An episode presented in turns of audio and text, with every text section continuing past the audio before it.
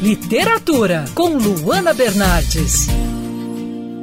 Neil deGrasse Tyson é provavelmente o cientista mais popular da atualidade. Algumas entrevistas do astrofísico já tinham fisgado minha atenção. Com o livro não foi diferente. Respostas de um astrofísico reúne cartas enviadas ao cientista e suas respectivas respostas. Os assuntos e os remetentes são os mais diversos, desde uma criança com uma simples pergunta ou curiosidade até o adulto que questiona de onde vem o universo e a existência de Deus.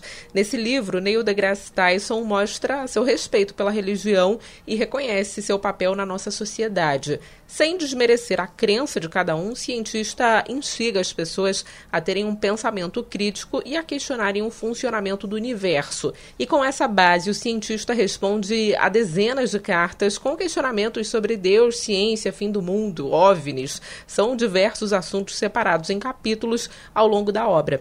Particularmente gostei muito das cartas que as crianças enviaram com as mais loucas e interessantes curiosidades. Neil responde em cena de forma bem didática, o que deixa o livro com uma leitura fácil e leve, apesar da complexidade, né?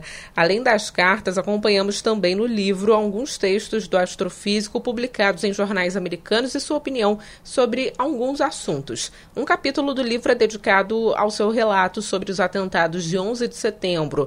Neil deGrasse Tyson estava a poucos quilômetros das Torres Gêmeas quando os edifícios entraram em colapso. Esse capítulo é realmente assustador e mostra as inúmeras dificuldades enfrentadas pelos moradores de Nova York logo após o ataque terrorista. Respostas de um astrofísico não me surpreendeu, porque desde que eu soube do lançamento, né, sabia que seria um livraço.